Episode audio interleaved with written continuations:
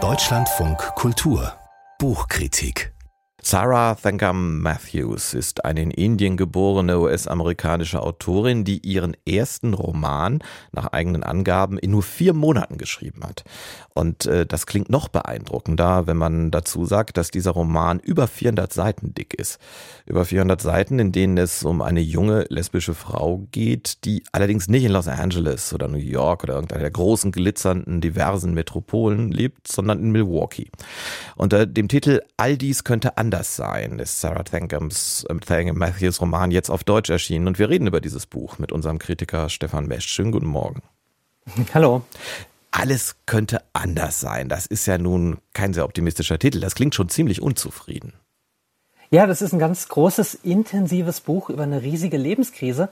Aber ich merke beim Lesen zuerst ganz lange nicht, wie groß diese Krise ist, weil die Erzählerin, diese 22 Jahre alte Snea, das nämlich selber gar nicht merkt. Also Snea ist frisch von der Uni. Sie hat ganz ohne Unterstützung der Eltern studiert. Sie braucht jetzt sofort einen Job und sie zieht nach Milwaukee als Beraterin für Change Management Prozesse in Büros. Also 500.000 Leute leben da. Man braucht eigentlich ein Auto. Snea hat kein Auto. Sie will nach Feierabend auch gern viel entspannten Sex. Sie ist aber selber noch gar nicht entspannt. Also überall fehlt noch so ein bisschen was. Selbstsicherheit, Selbstliebe, Souveränität, ein Auto, aber es muss ja trotzdem gehen. Die haben das jetzt so fast am Rande erwähnt mit den Eltern, dass sie alles ohne deren Unterstützung machen muss. Hat sie zu ihren Eltern denn überhaupt keinen Kontakt mehr?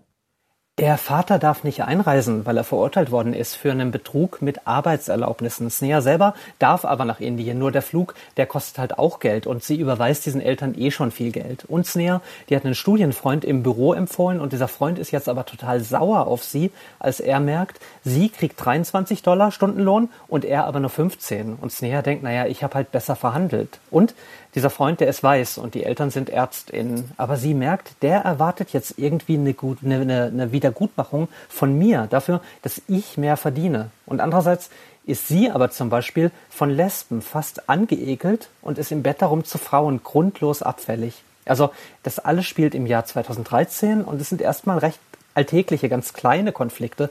Und es ist super faszinierend zu lesen, weil ich oft gar nicht weiß, ob ich sagen soll, du Snea, dein Kumpel da ist toxisch, du musst dich schützen, ihr zwei habt keine Zukunft oder Ach Snea, du arbeitest dich kaputt für 23 Dollar. Erkläre dem Kumpel, dass dich niemand auffangen kann, weil, ähm, also in der, in der Familie. Und dann oute dich mal vor deinen Eltern und dann erklär dich allen. Also, das ist ein tolles Buch, das tolle erklärt, warum sich Frauen, Lesben, Leute of Color oft nicht erklären groß oder viel riskieren, falls sie anfangen, sich zu erklären.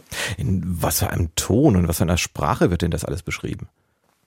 Snea ist nicht besonders hip oder schillernd und sie erzählt mehr so im gediegenen Alltagston, den ich so von John Updike oder Richard Ford kenne. Also die Sprache will auch gar nicht groß durch Poesie oder Witz beeindrucken. Das Buch zeigt zwar ganz viel Zeitgeist von 2013, aber halt keine Ich-Erzählerin, die bewusst trendy oder zeitgeistig klingen will. Das finde ich souverän. Das finde ich jetzt ein interessanter Vergleich. John Updike war mal Reden wir mal drüber, warum ich Wahrsage, einer meiner Lieblingsautoren.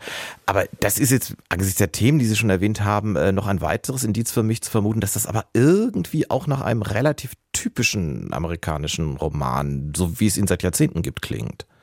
Ja, total. Ich habe Updike auch fallen lassen, als ich gemerkt habe, wie mir so gehen das alles ist, seine Frauenfiguren und so. Und so ähnlich ist sie auch oft. Also sie lässt auch so ein paar Sachen fallen, wo man so merkt, oh Gott, diese Frau hat überhaupt kein Verständnis für Transleute. Also die Erzählerin, die Autorin hoffentlich schon.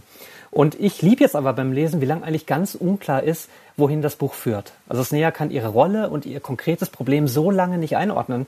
Und das hat so einen großen Sog und macht so Spaß, weil es ein Lebensgefühl Gefühl trifft. Also ist Snea gerade in einem wichtigen Kapitel ihres Lebens oder ist das nur irgendeine nervige Episode? Ja, die müsste halt mal noch einen Führerschein machen und dann wird schon alles gut.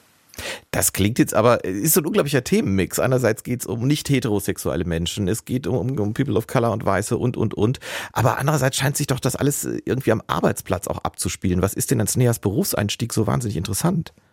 Ich habe da so viel mitgenommen, weil das ist eine Frau, die hat einen großen Widerwillen, klar zu sagen, ich erfahre hier Rassismus oder ich habe ein Trauma oder ich bin marginalisiert. Also diese Vokabeln, die sind in ihrem Bekanntenkreis zu hören, aber sich selbst nimmt es näher gar nicht so wichtig. Und darum einerseits echt ein dahinplätscherndes Buch mit einer lapidaren Erzählerin, aber umgekehrt für mich total intensiv, weil es wirklich zeigt, wie weit wir seit 20, 2013 vielleicht doch gekommen sind und dass es halt nichts bringt, den Kampf um Selbstverwirklichung und Pronomen und, und, äh, die, diese, die, diese feineren, ähm, höheren äh, ja, Selbstverwirklichungskonflikte auszuspielen gegen den Kampf um materielle Gerechtigkeit.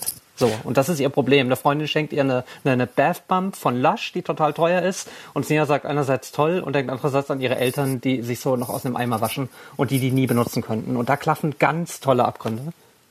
Dankeschön. Stefan Mesch war das über All dies könnte anders sein. Der Roman von Sarah Tanker Matthews ist in der Übersetzung von Yasemin Dincher im Verlag HarperCollins erschienen. 416 Seiten hat das Buch und Sie bekommen es für 22 Euro.